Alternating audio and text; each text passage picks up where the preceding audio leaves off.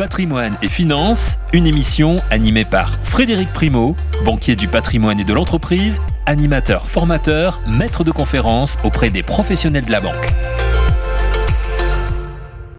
Chers amis et chers auditeurs, je suis ravi de vous retrouver pour une nouvelle chronique Patrimoine et Finances. Aujourd'hui, je vais vous parler d'un cas que je rencontrais régulièrement quand j'étais banquier au contact de mes clients. En l'occurrence, il s'agit de la vente d'un bien immobilier à l'un de ses enfants. Pour quelles raisons on pourrait souhaiter vendre un bien immobilier que l'on détient au profit de l'un de ses enfants ou à ses enfants de façon générale? La première raison est de vouloir aider cet enfant à se lancer dans la vie active par exemple. Lui donner un coup de pouce est une motivation que l'on rencontre très régulièrement. Mais pas seulement. Il peut aussi s'agir de générer des disponibilités pour diverses raisons. Par exemple, réaliser un projet ou assumer financièrement une dépendance. Et tout en conservant, ça c'est important, ce bien en question dans la famille. Ce type de cas de figure pourrait se développer à l'avenir avec l'allongement de l'espérance de vie. Avant tout, vendre un bien immobilier, sa propre résidence principale ou un autre bien détenu, à un membre de sa famille n'exonère d'aucune formalité. Par exemple, la signature d'un compromis de vente avec des conditions suspensives d'octroi d'un prêt, de la réalisation des diagnostics obligatoires et enfin de conclure la transaction par un acte authentique auprès d'un notaire.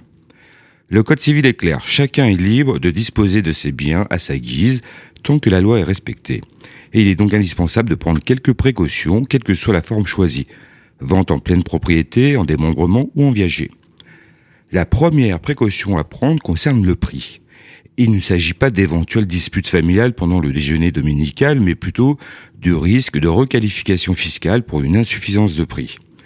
Il pourrait être naturel de vouloir faire une fleur à son enfant en minorant trop fortement le prix du bien immobilier par rapport à la valeur réelle du marché. L'administration fiscale peut contester le prix de vente en utilisant des valorisations de biens comparables. En cas de redressement, une procédure de rectification de prix peut être réalisée avec un impact négatif évidemment, sur une plus-value imposable éventuelle et sur les droits d'enregistrement qui pourraient augmenter.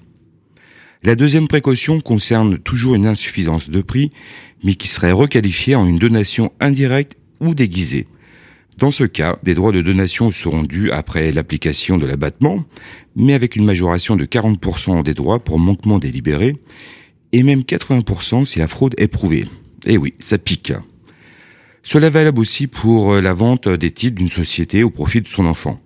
On retrouve typiquement le cas des sociétés civiles immobilières ou des SRL dites de famille qui détiennent un ou plusieurs biens immobiliers.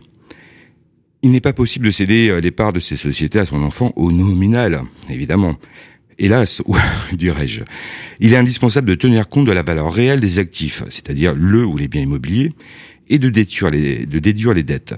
Les encours de prêt, par exemple, mais pas seulement. La troisième précaution concerne le paiement réel du prix. L'enfant acquéreur peut autofinancer euh, le bien pour les mieux lotis, avoir recours à un financement bancaire, à un prêt familial ou à un crédit vendeur.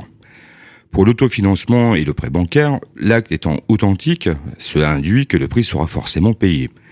L'éventuel litige avec l'administration fiscale concernera davantage la présence d'un crédit vendeur ou d'un prêt familial.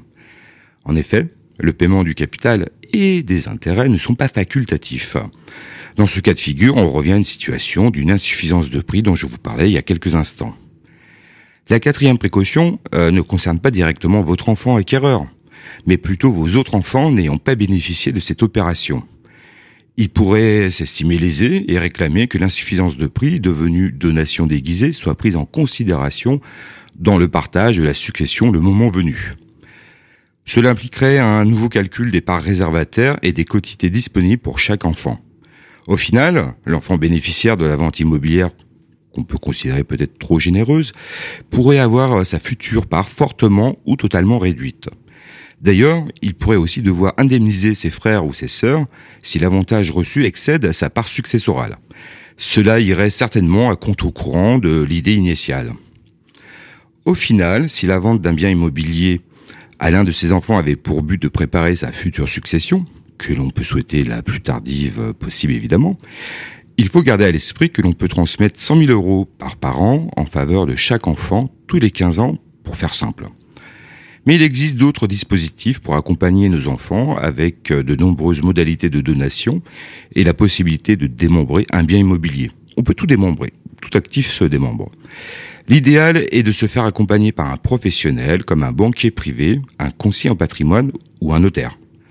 En résumé, si vous souhaitez vendre un bien immobilier à votre enfant, un bien immobilier qui vous appartient, assurez-vous de le faire au prix du marché, que le paiement du prix soit réel et effectif, et surtout de bien conserver toutes les preuves et tous les justificatifs. Chers auditeurs et chers investisseurs, j'espère vous avoir éclairé. Je vous dis à bientôt pour une nouvelle chronique Patrimoine et Finances. Je vous remercie de votre fidélité et prenez soin de vous. Je vous rappelle que vous pouvez continuer à nous suivre sur les réseaux sociaux et réécouter nos différents podcasts. À très vite. Patrimoine et Finances, une émission animée par Frédéric Primo, banquier du patrimoine et de l'entreprise, animateur, formateur, maître de conférences auprès des professionnels de la banque.